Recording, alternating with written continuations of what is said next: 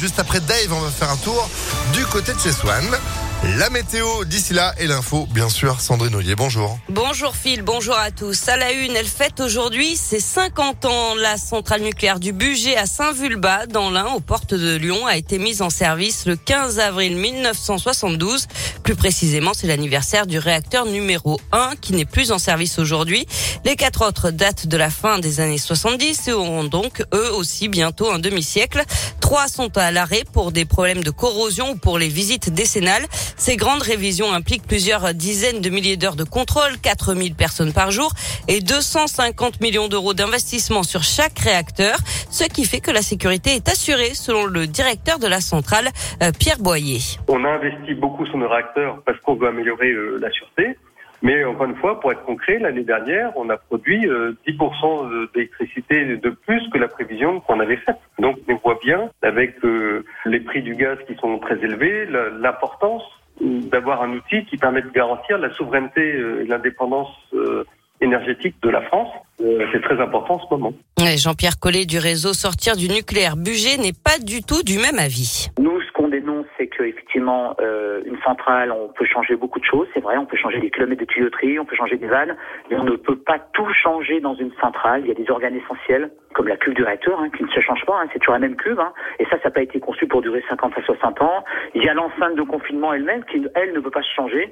Et donc, effectivement, nous, on est très inquiets. On alerte sur le fait qu'on ne peut pas comme ça faire durer une installation industrielle, surtout quand elle est, euh, elle est nucléaire, euh, indéfiniment. La visite décennale du réacteur numéro 5 est en train de se terminer et il va bientôt pouvoir redémarrer.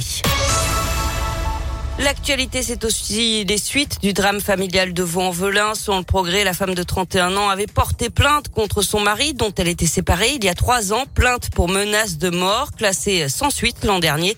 Elle et sa fille de 10 ans ont été retrouvées tuées à l'arme blanche dans leur appartement dans la nuit de mercredi à hier.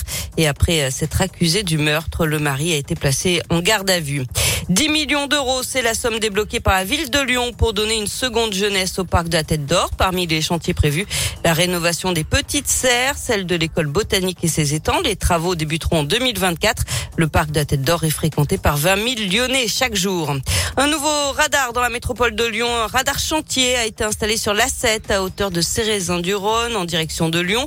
Là où la vitesse est limitée à 70 km heure. Des travaux de réfection de chaussée et de minéralisation du terre-plein central sont en Radar qui devrait rester en place jusqu'à la fin des travaux prévus au mois de juin. Et puis c'est le début des vacances aujourd'hui. C'est aussi un week-end de trois jours.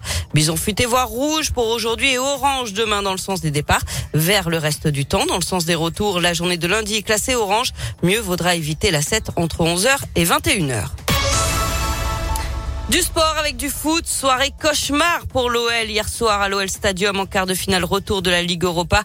Défaite à domicile contre les Anglais de West Ham 3-0. Les Lyonnais sont donc éliminés de la compétition. Match très compliqué pour les joueurs de Peter Bosch.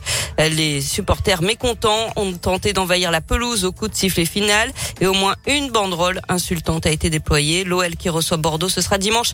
Euh, les Bordelais qui sont avant-dernier du championnat. Et puis du rugby ce soir, huitième de finale de Challenge Cup. Le Loup reçoit les Anglais de Worcester. Euh, coup d'envoi à 21h au stade de Gerland. Merci beaucoup Sandrine et vous y serez évidemment en gagnant vos places. Pourquoi pas dès maintenant? ImpactFM.fr tous en tribule Non En tribule. Non, oui, c'est Non mais je pensais au match. Euh, Ça marche pas au scrap. Je pensais à la bulle pour les Lyonnais. La plus révélateur. Vous êtes de retour à 7h30 Oui, à tout à l'heure. Allez, à tout à l'heure. C'est la météo sur Impact 7h04.